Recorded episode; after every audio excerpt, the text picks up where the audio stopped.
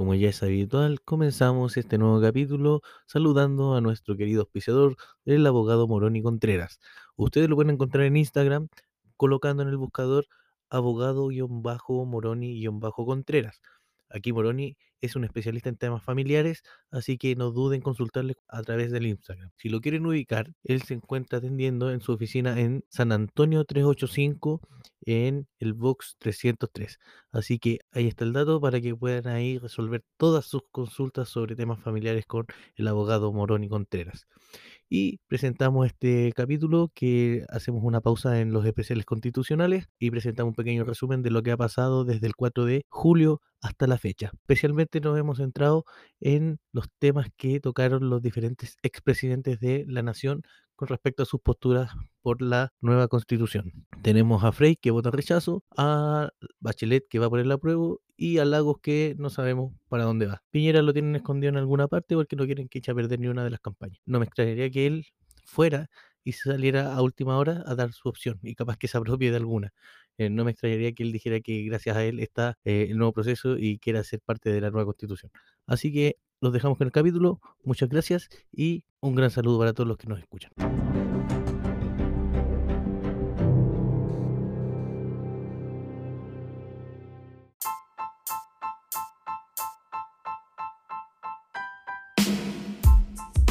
Bueno, eh, harto tiempo ha pasado desde el 4 de julio, desde que se presentó el borrador definitivo, la propuesta de nueva constitución, y vamos a hacer un pequeño resumen de todo lo que está pasando y todo lo que ha sucedido. Estamos un poco desfasados, pero es lo que, es lo que hay. El tiempo a veces no nos sobra. Eh, lo primero, vamos a partir viendo cómo se entregaron los documentos al presidente de la República para que comience la última parte del proceso. Y eso se hizo el 4 de julio, cuando el Pleno de la Convención recibió en su sesión número 110 eh, el borrador definitivo y se comenzó con una pequeña ceremonia que es bastante significativa y la vamos a ir compartiendo. Así que procedemos a escuchar lo que pasó en esta ceremonia. Aski Sumayapu, Kamisaraki, Hilatanaka, Cuyacanaka, Imainaya, Cachanquichi, Sinayakuna, Turaikuna, Tapúa, Sensa, Yorana Corúa, Mari Mari Culamiel, Punta Samuta, Quetecta Cuchalepso Layet, Wejipsian Mayet. Un saludo muy afectuoso a las hermanas y hermanos del pueblo tribal afrodescendiente y a la bandada de YouTube. Pueden tomar asiento. Reanudamos la sesión. solicitamos a todos los presentes ponerse de pie para entonar el himno nacional, que será interpretado por la Fundación de Orquestas Juveniles e Infantiles de Chile.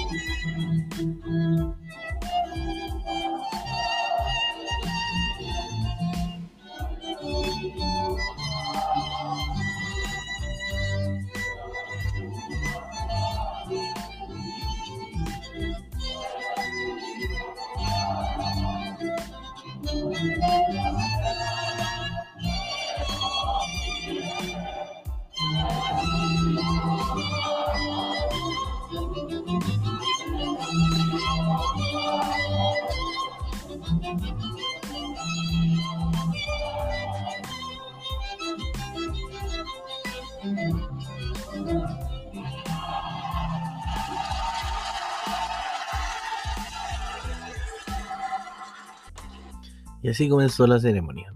¿Qué podemos hablar de esta ceremonia? Una ceremonia bien ordenada, las personas estaban ahí conviviendo en paz, respetando el espacio, respetando también a las orquestas juveniles e infantiles. Si no, eh, habría que ver cómo se instaló la convención y todo. Ahí el altercado que hubo cuando empezó a sonar el himno nacional. Que, ojo, porque aquí teníamos que aclarar una cosa y es que si, si, ocurrió eso en ese momento, no era un ataque contra las orquestas ni contra el himno nacional, era porque fuera de la convención estaban ocurriendo algunos enfrentamientos entre policías y las personas que estaban acompañando en ese momento a los convencionales. Si tenemos que rescatar algo de esta, este inicio de, de ceremonia, es precisamente que se ve una cantidad de personas muy diversas eh, conviviendo tranquilas, en paz, más allá de los aplausos, porque esto también en cierta forma ayudó a, a lavar la imagen que teníamos desde el principio de la convención y, todo este respeto a los eh, símbolos patrios, que dicho sea de paso, no, no, se eliminó el himno nacional, este que eso no va a seguir sonando, no se eliminó la bandera, como se decía, va a seguir flameando esa bandera de tres colores y una estrella, y el escudo nacional que nos llama a entendernos o por la razón o por la fuerza. Así que una cosa fue bastante sobria, tanto aplauso también uno le, hace ruido, ¿no? tratamos aquí de demostrar quizás algo más ordenado para la ciudadanía y que él se respetara un poco más lo que fue la instancia, ¿verdad?, este proceso histórico. Ya, pero eh, impecable, la, la presidenta hace la bienvenida en diferentes lenguas, así que bien inclusivo. En la imagen ustedes no la ven, pero estaba ahí la persona que también hablaba con lenguaje de señas, así que los detalles que importan estaban. Luego de esto vienen los, los discursos, pero no nos vamos a meter en muchos discursos. Sí, en uno que causó harto ruido, que es el del vicepresidente de la convención, Gaspar Domínguez. Así que vamos a escuchar qué fue lo que dijo, porque fue bien interesante lo que planteó en su discurso. Así que le damos play y ponemos atención. Señor presidente del Senado, señor presidente de la excelentísima Corte Suprema, señor presidente de la Cámara de Diputadas y Diputados, autoridades, amigos, amigas de este órgano que hoy culmina. Muy buenos días a todas y a todos. Muchísimas gracias por haber venido a este acto tan significativo. Gracias a las personas que han aportado en este camino. Son tantas que no alcanzo a nombrarlas. Pero sí puedo decir que esta propuesta que hoy nos convoca es el resultado de un trabajo colectivo de millones de personas que han aportado con sus conocimientos, ideas, apoyos, buenos deseos y también desde sus críticas, a veces dolorosas, pero que nos sirvieron sin duda para mejorar. Soy médico rural, trabajo en Palena, en la región de los lagos, y soy integrante de esta comunidad de 154 convencionales, hombres, mujeres, uno más de los 19 millones de chilenas y chilenos que depositaron en nosotros su anhelo de cambiar nuestra forma de convivencia. Soy una persona imperfecta y real, como todas las personas que escribimos este borrador. Y este proceso ha sido así también, imperfecto real. Como hace poco el escritor, nuestro premio nacional Raúl Zurita bien lo describía, soy parte del pueblo de Chile con todas sus tremendas flaquezas y sus virtudes. Esta convención lo tiene todo. Tenía que ser necesariamente caótico para ser esplendoroso, dijo el poeta. Hoy es un privilegio estar aquí y es un privilegio que acarrea también una gran responsabilidad. La oportunidad de ser un ciudadano más, de vivir en regiones, de ser abiertamente homosexual y estar hoy día en una posición de liderazgo y representación. Algo que hace algunos años hubiera sido impensado por décadas hemos tenido que explicar a otros que las diversidades aportamos valor y enriquecemos las sociedades en las que estamos. Y esta idea tan obvia parece tan difícil de asumir y es hoy, hoy día una realidad que está resguardada por esta propuesta. Porque ninguna persona debe vivir la soledad de la discriminación o el dolor del rechazo solo por ser quien es. Y esto no es solo cierto para las disidencias sexuales, sino para toda la diversidad humana, para los neurodiversos, para los pueblos originarios, para las mujeres, para las personas con discapacidad, para las personas mayores, niñas, niños y para todos aquellos que pudieran llegar a ser excluidos. Porque la diversidad no divide, como se ha señalado, y reconocerla no constituye un privilegio, sino que justamente es el paso necesario para construir la unidad y la igualdad. Este es uno de los procesos más asombrosos y transformadores que ha tenido Chile en su historia democrática.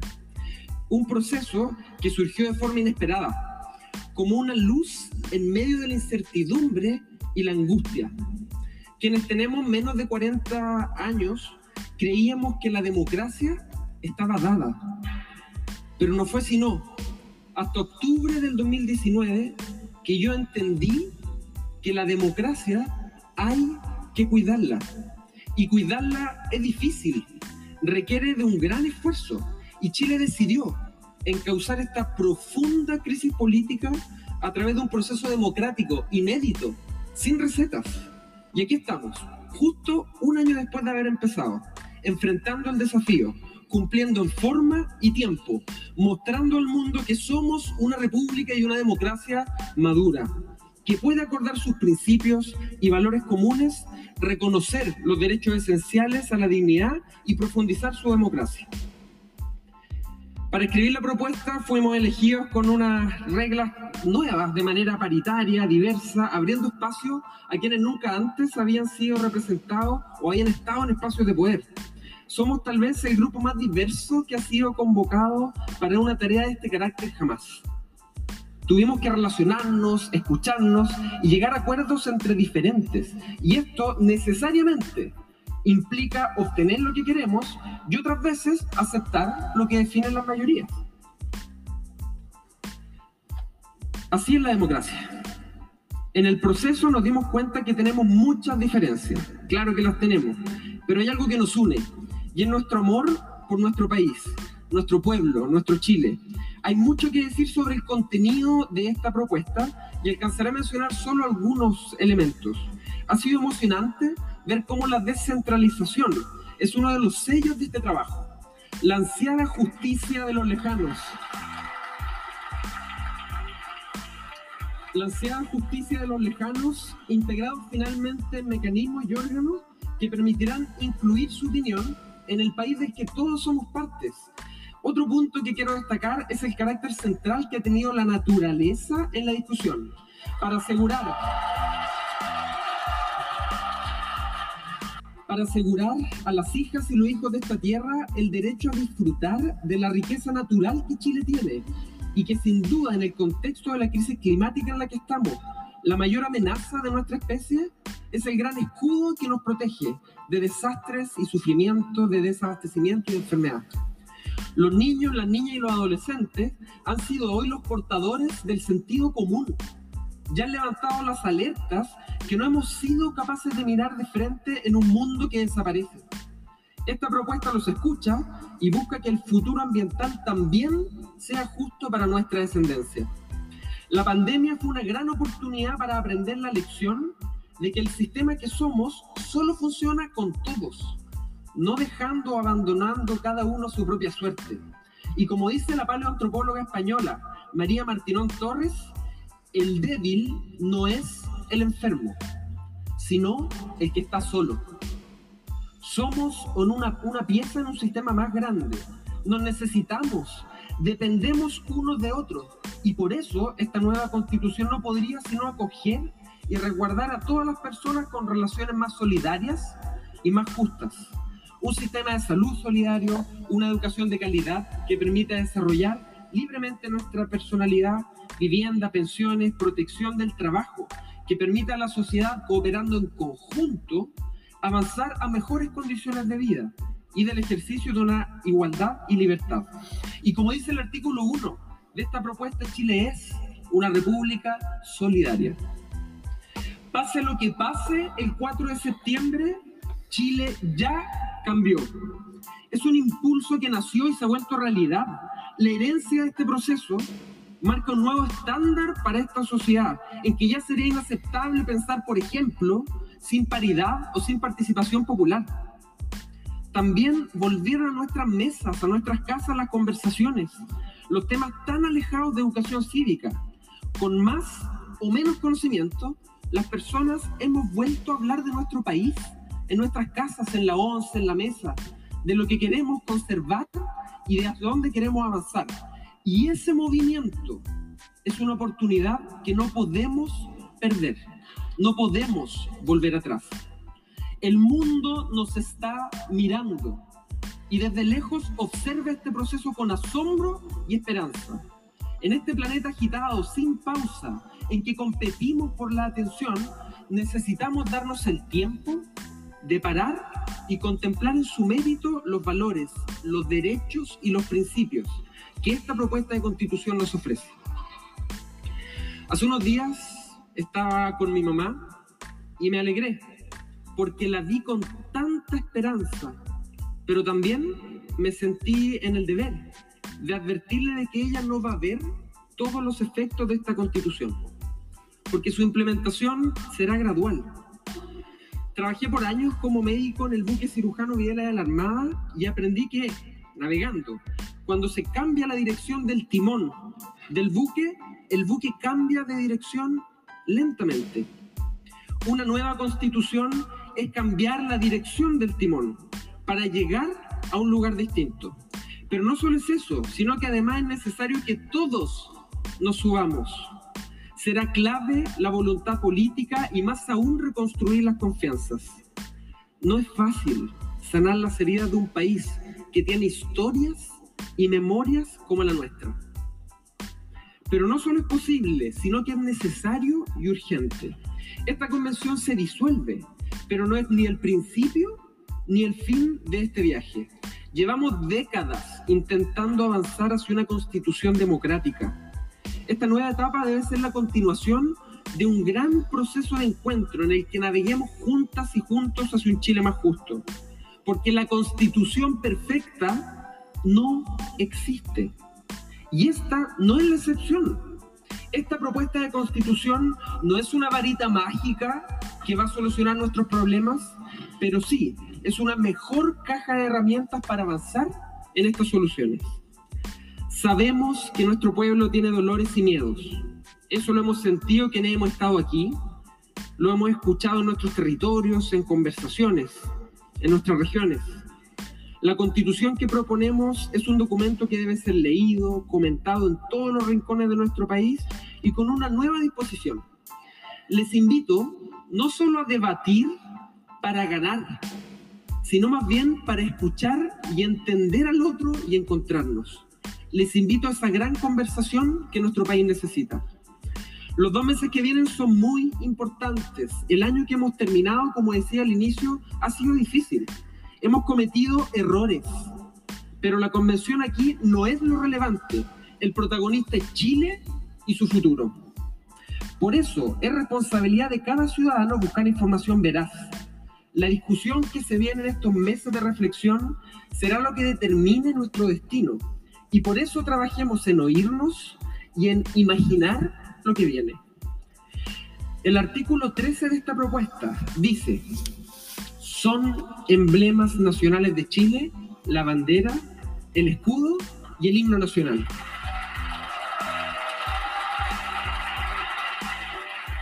Y esto es algo que nos enorgullece. Pero amar la patria es mucho más que los emblemas. Es amar y respetar a las personas que la componen. Y este amor por la patria, y este amor y este respeto por las personas, es darle al pueblo la soberanía de escribir sus propias reglas, el poder de definir su futuro Escribir una constitución democrática que fortalezca la protección de los derechos es un profundo acto de patriotismo.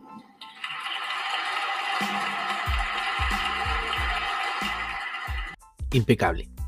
Nada más que decir impecable. Hace un buen resumen, ocupa palabras concretas, saca aplausos, que hay que decir que eran más de constitucionales que de los que están al otro lado de, del hemiciclo ahí, que eran los políticos más tradicionales, pero me parece que dan el en todo lo que menciona y en todo lo que hace énfasis. Y termina con el preámbulo, donde nos explica lo que se pretende con esta nueva constitución.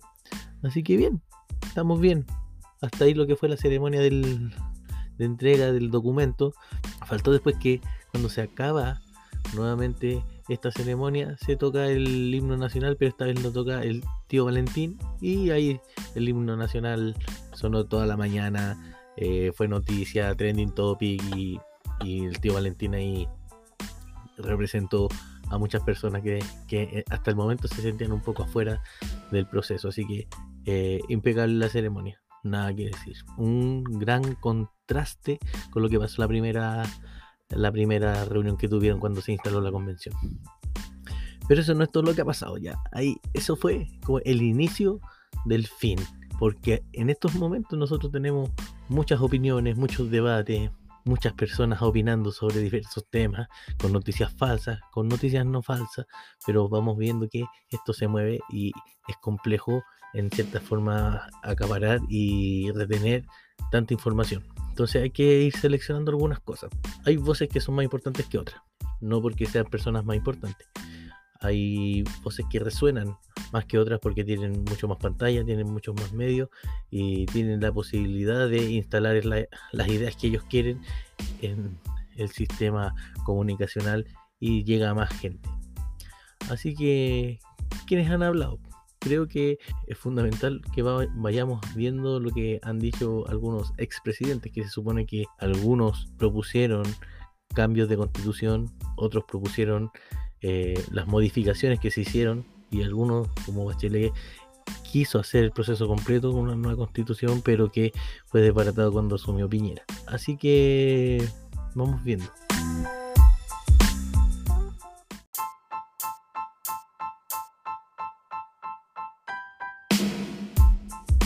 Bueno, el primero en salir a hablar fue Lagos. Sí, el expresidente Lagos escribió una carta que causó un remesón bastante importante porque no queda claro qué es lo que está proponiendo. Se entiende que después del plebiscito del 4 de septiembre, gane lo que gane, hay que realizar modificaciones, pero no toma una postura clara. Y eso dejó a varios medios tiritones porque si hablamos del lago, todos nos imaginamos el lago del dedo apuntando al dictador Pinochet, ¿verdad? Y en esta cartita no, lo hizo, no se la jugó. Así que pasemos a ver qué es lo que dice la carta.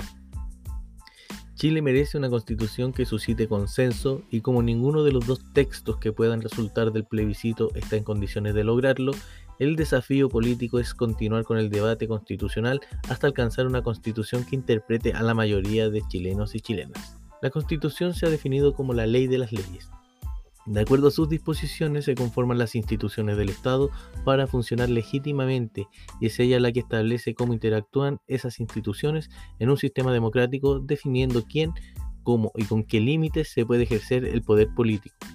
De allí que esas reglas deban adoptarse en un proceso democrático y transparente. Este conjunto de normas definido por constituyentes elegidos democráticamente, determina el pacto social en el que la ciudadanía acuerda una forma de gobierno y de orden social, lo que dota a la constitución de legitimidad en su origen. Las constituciones necesitan de general aceptación y a sus reglas acudimos para salvar nuestras diferencias. Una constitución no puede ser partisana. Solo así, discutiendo dentro de la constitución y no acerca de ella, los países cambian en el marco de una razonable estabilidad. El proceso constituyente en el que hoy estamos embarcados no terminará el 5 de septiembre, el día siguiente de que sepamos el resultado del plebiscito de salida, porque las dos alternativas en juego están lejos de convocar a la gran mayoría ciudadana. La constitución vigente tampoco logra concitar ese apoyo, pues se utilizó el poder de veto de sectores partidarios del Estado, ausente o subsidiario, cada vez que se buscó reformarla. Chile necesita y merece una constitución que suscite consenso y que, más temprano que tarde, nos permita dejar de debatir acerca de ella para convivir dentro de ella, y porque ninguno de los dos textos que puedan resultar del plebiscito del 4 de septiembre están en condiciones de lograrlo. Estoy convencido de que el desafío político relevante es encontrar la manera de abordar la continuidad del debate constitucional hasta alcanzar un texto capaz de concitar un alto grado de aceptación ciudadana. Corresponderá a las máximas autoridades del país conducir ese proceso. Si gana el apruebo, se debe abrir el debate para incorporar mejoras en el texto. Si gana el rechazo, lo logrado por la Asamblea Constituyente no podrá dejarse de lado, pues hay elementos muy rescatables de su propuesta que debieran ser incluidos en cualquier constitución que se escriba en el futuro. Al día siguiente del plebiscito de salida, el trabajo se debe concentrar en incorporar los diferentes puntos de vista de todos los sectores. En caso de que gane el rechazo, habría que rebajar el quórum para reformar constitucionalmente las leyes eliminar las leyes orgánicas constitucionales y de quórum calificado y suprimir el control preventivo de oficio y del Tribunal Constitucional. Poner término a los vestigios de Estado subsidiario que permanecen en la Carta Fundamental actual y consagrar el Estado social y democrático de derechos. Incorporar derechos económicos y sociales siguiendo sustancialmente la propuesta de la Convención, asegurar la igualdad entre el hombre y la mujer, reconocer a los pueblos originarios, respetando y valorando sus tradiciones, idioma y cosmovisión, y reconociéndoles un ámbito de razonable autonomía. Habrá también que seguir muy de cerca las propuestas de la Convención en materia de protección de la naturaleza y el medio ambiente. Debiéramos también, como ha hecho la Convención, reconocer los derechos de las minorías sexuales, de los adultos mayores, de las personas con discapacidad y de los niños, niñas y adolescentes. De triunfar el apruebo, en cambio, habría que devolver el poder al Poder Judicial, equivalente a los otros dos poderes legislativo y ejecutivo, a sus temas de administración de justicia y cambiar la integración y las facultades del Consejo de la Justicia. Eliminar la iniciativa parlamentaria en las leyes de concurrencia presidencial, reformar el sistema político regulando los partidos y sentando las bases del sistema electoral, revisar a fondo el rol del presidente de la República y del llamado bicameralismo asimétrico, corregir el diseño del Estado regional, especialmente en fuentes de financiamiento y autonomía presupuestaria, y revisar el exceso de organismos autónomos a nivel constitucional que perfectamente pueden ser regulados a nivel legal. El desafío por venir consistirá en construir una buena constitución que nos una, a partir del texto que resulte vencedor. Tengo la convicción que ese es el gran desafío que deberá enfrentar en un par de meses las fuerzas políticas y que el presidente de la República tiene que saber liderar. A ello contribuiré en lo que se encuentre a mi alcance. La tarea presente en consecuencia es comenzar a preparar ese camino y no dejar que el ambiente de campaña lo entorpezca. Como otras veces en nuestra historia, Chile podrá hablar con una sola voz interpretando a la inmensa mayoría de chilenas y chilenos los que esperan de este ejercicio un país unido en su Carta Constitucional para el siglo XXI.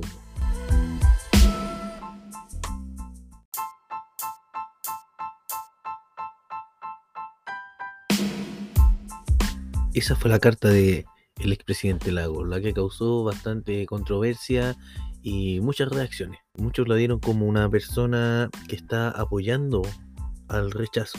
Y aquí buscando información Vemos como la Soledad Alvear, Jiménez Rincón, la misma Mariana Elwi, todas eh, de la DC, dieron por hecho de que Lagos está ahí apoyando al rechazo. Otras personas de la izquierda quedaron bastante descontentas. No saben qué pensar. No saben si se la está jugando o no se la está jugando por una de las dos opciones, pero por el apruebo no se la jugó. Entonces quedó ahí una duda muy grande de tratar de entender lo que quería decir el expresidente. Y estas mismas reacciones trajeron respuesta. Hay una carta que le escribieron después de esta, la escribió el señor Jorge Rate, le escribe una carta abierta, la publicaron en el mostrador. ¿Qué dice Rate? Bueno, pasemos a leer. También Rate fue ex candidato a la presidencia. Estimado expresidente, estimado Ricardo, los punteros del reloj siguen su curso y el tiempo corre sin que nada lo modere. Por eso las vidas demandan al llegar a la última recta, como en nuestro caso, una rúbrica, en particular a quienes hicimos de los asuntos públicos una de las motivaciones principales de nuestra existencia. Yo intento ser leal a aquello que ha definido mi transcurso político. Soy socialista y allendista, y el de nuestra generación política luchar por un mundo más justo y humano. Pensé que tú, más allá de nuestras legítimas diferencias, procurarías algo semejante, pero tus declaraciones recientes desmienten mi expectativa. Mi opinión no tiene influencia decisiva en el plebiscito próximo. Deberías abrirte la posibilidad de que la tuya ya no sea muy importante. Ha emergido una nueva generación e intentar extender tu influencia es iluso y artificial. El pasado nos hace morisquetas burlonas. A mí no me perturba demasiado. No pienso haber tenido siempre la razón. La política es un permanente ejercicio de confirmación de voluntad mayoritaria en torno a un proyecto de sociedad. Tal vez el éxito es impulsarlo una y mil veces, a pesar de lo abrupto del camino, sin perder nunca el norte y sin necesariamente liderarlo. Nuestro activo es perseverar, nunca desertar. Me cuesta aceptar que pienses como equivalente la constitución de 1980 y sus modificaciones, y esta nueva constitución, y los senderos que abren el apruebo y el rechazo. Desde ya, la legitimidad democrática es incomparable. Por más que hayas estampado tu firma en reemplazo de la firma de Pinochet, la constitución de 1980 no dejó de ser la constitución del Estado subsidiario, binominal, centralizadora, ignorante de nuestra rica diversidad humana, despreocupada de la naturaleza, sin resguardo ni aseguramiento de derechos sociales y con un veto implícito para la derecha. En cambio, la nueva constitución se hace cargo con decisión de los grandes problemas del país y es integradora y democrática. Leo ahora tus últimas declaraciones. Mientras más hablas de lo que te ha llevado a adoptar tu postura, más te hundes en un marasmo de argumentos aberrantes. Algunos lo han dicho, tus expresiones dañan la opción transformadora y favorecen a la derecha, pero quisiera ir más allá. Si gana el apruebo, tu rol será aún menor de lo que ya es. Solo el rechazo te daría la oportunidad de negociar con la derecha una vez más nuevos retoques a la constitución pinochetista como rúbrica de tu trayectoria política es indecorosa.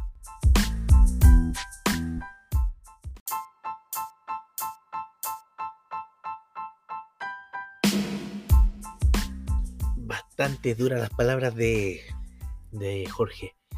Eh, es interesante, no deja de serlo, sobre todo después que sale la polémica de que no fue Lagos quien escribió la carta, sino que eh, él habría hecho como los esbozos generales y después se la fueron afinando para salir al público.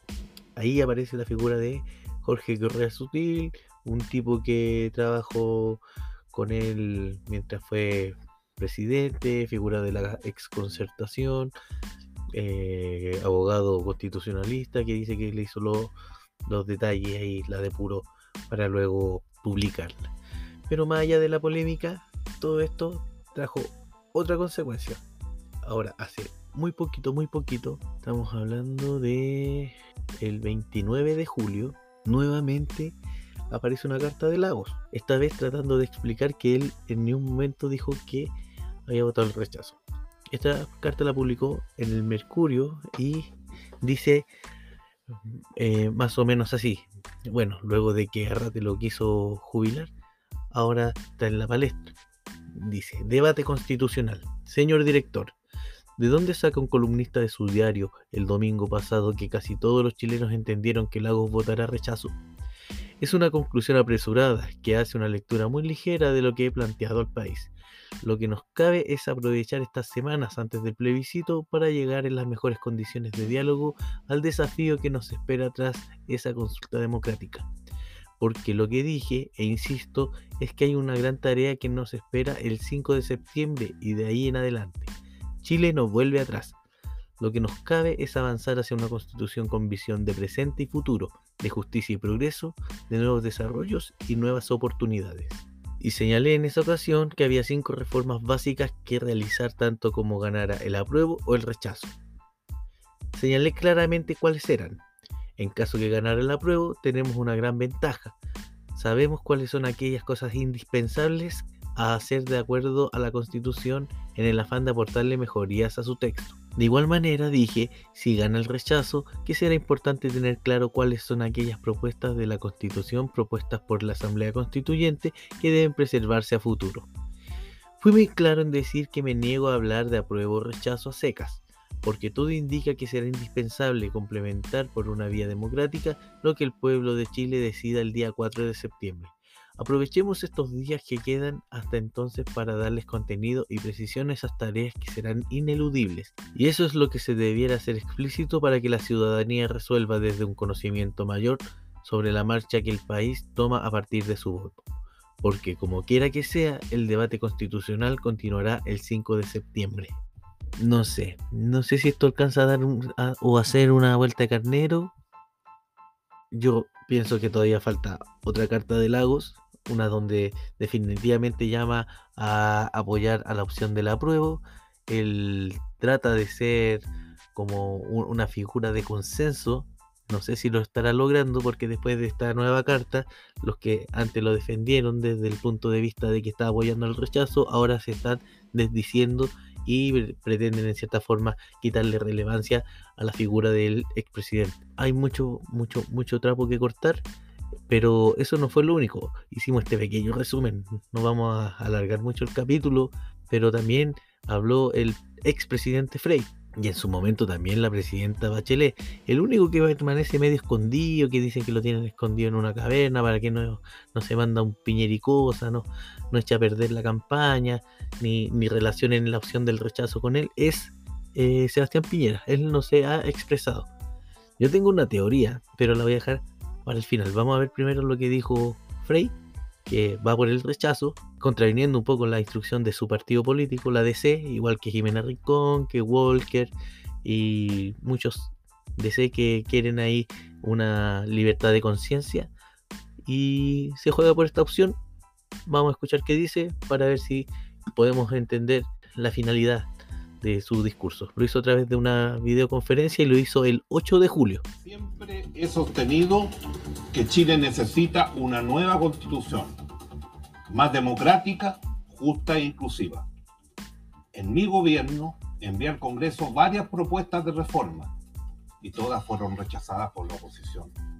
Luego, como senador, voté a favor de las enmiendas que modificaron gran parte de los enclaves autoritarios. Fue un gran paso, pero insuficiente. Por eso en la campaña presidencial del 2009 propuse la constitución del Bicentenario. Y en octubre del 2020 voté a favor de que se redactara una nueva constitución a cargo de una convención inclusiva y paritaria. Las chilenas y los chilenos tendremos la oportunidad de expresarnos libremente en el plebiscito del 4 de septiembre, donde aprobar o rechazar son opciones igualmente legítimas y viables. Hay muchos elementos valiosos en el trabajo de la Convención, como es el tránsito hacia un Estado social y democrático de derecho, el reconocimiento de la diversidad social y cultural, la preocupación por el cambio climático y el fin del Estado subsidiario. Pero tengo discrepancias insalvables con contenidos que comprometen la paz, la democracia y la prosperidad de nuestra patria. El sistema político impuesto no establece un adecuado equilibrio y división de poderes, debilita las atribuciones del presidente y crea una Cámara omnipotente que nos expone a que una mayoría ocasional controle ambas instancias y pueda avanzar hacia una dictadura populista. La propuesta también amenaza la independencia del Poder Judicial y lo politiza. Arriesga que los jueces sean controlados políticamente por el Consejo de la Justicia y las asambleas regionales. La posible captura de la judicatura daña a cualquier democracia. La deseable regionalización también se desvirtúa, pues se propone una superposición de autonomías y una plétora de asambleas sin fortalecer alcaldes y gobernadores. Y la plurinacionalidad, como está planteada, puede ser una amenaza al Estado unitario y a la igualdad de derechos de todos los ciudadanos. Por esto y más, votaré rechazo.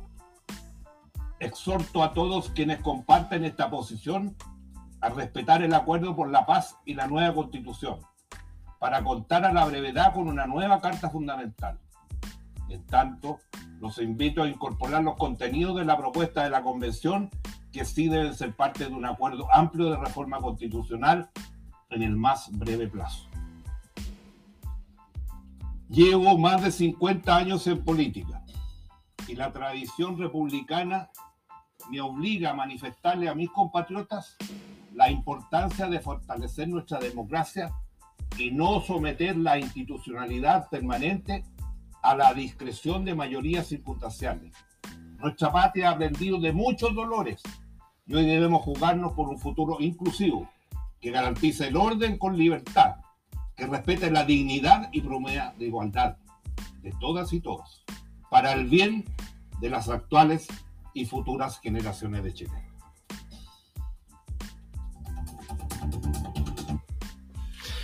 Bueno, ahí estaba Eduardo Frei. Me hace mucho ruido cuando hablan de democracia, cuando la elección que llevó a este proceso fue 80% de los que votaron a favor de una nueva constitución. No sé, no sé qué tan circunstancial puede ser algo así.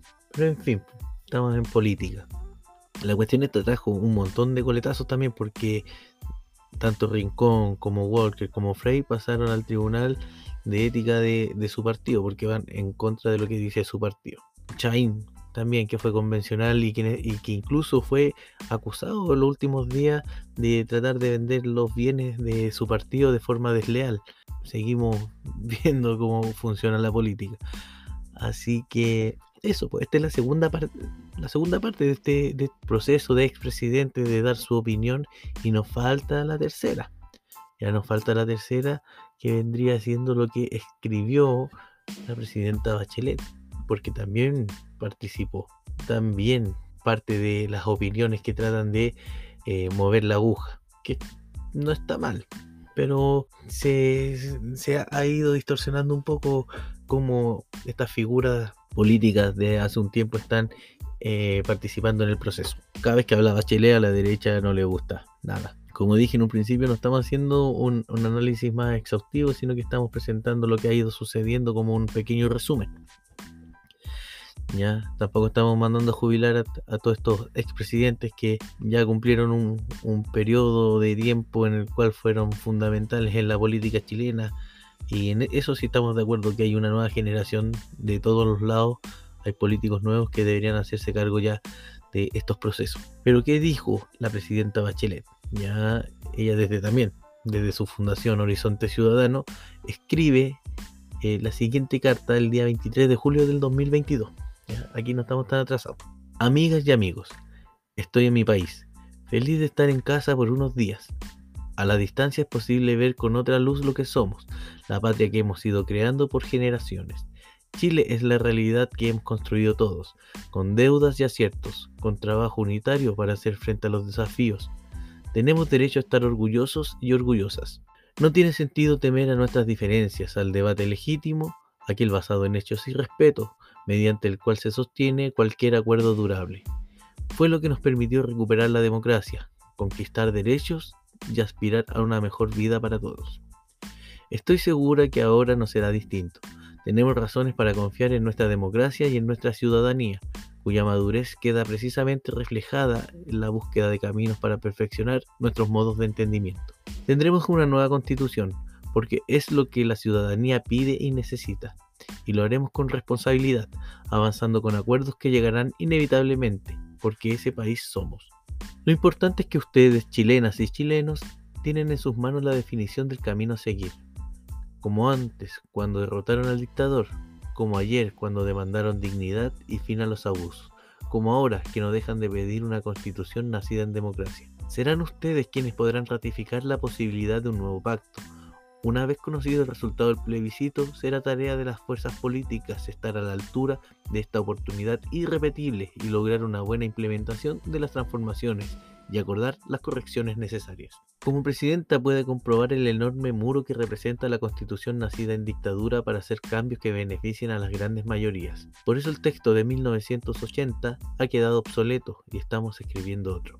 Veo en la nueva constitución un camino abierto para vivir mejor, para conquistar lo que tanto necesita Chile, más y mejores derechos sociales y más y mejor democracia. Lo dije y lo reitero, el texto de la nueva constitución no es perfecto, pero un texto de este tipo no debe ser evaluado en abstracto. La propuesta que se ofrece al país fue elaborada con una pluralidad de voces inéditas y bajo condiciones particulares de inquietudes nacionales y globales. Lo natural es que dé origen a revisiones, ajustes, complementos, como ocurre con cualquier proceso constitucional al momento de su implementación. Confío en que aprobar esta nueva constitución es el mejor punto de partida para hacer realidad lo que tanto tiempo nos fue negado. Con el apruebo es más fácil conducir las transformaciones y llegar más lejos. Apruebo tener una nueva constitución que nos dé herramientas para cambiar al fin todo lo que haya que cambiar. Apruebo que tengamos seguridades para viviendas dignas, para mejores pensiones, para vivir con bienestar. Apruebo tener una nueva constitución para que jóvenes y personas mayores miren con el mismo anhelo el futuro que vamos a construir.